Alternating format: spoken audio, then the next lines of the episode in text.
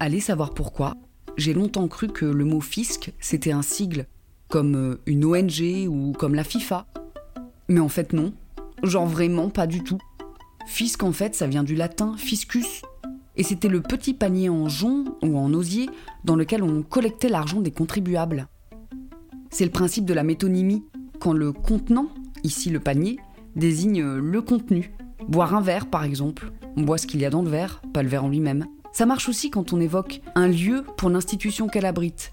Quand on dit par exemple oui, l'Élysée a fait un communiqué très intéressant sur un sujet très important, c'est une métonymie. Pareil quand on évoque la conséquence, il l'a refroidi pour dire qu'en fait il l'a tué. Fisc, c'est donc ce petit panier en osier dans lequel on mettait l'argent des impôts. Mais le mot panier, lui, il vient d'où? Il vient de panarium en latin, la corbeille à pain.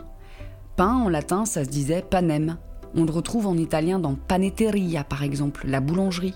Et là, vous me dites, boulangerie, ça vient d'où alors?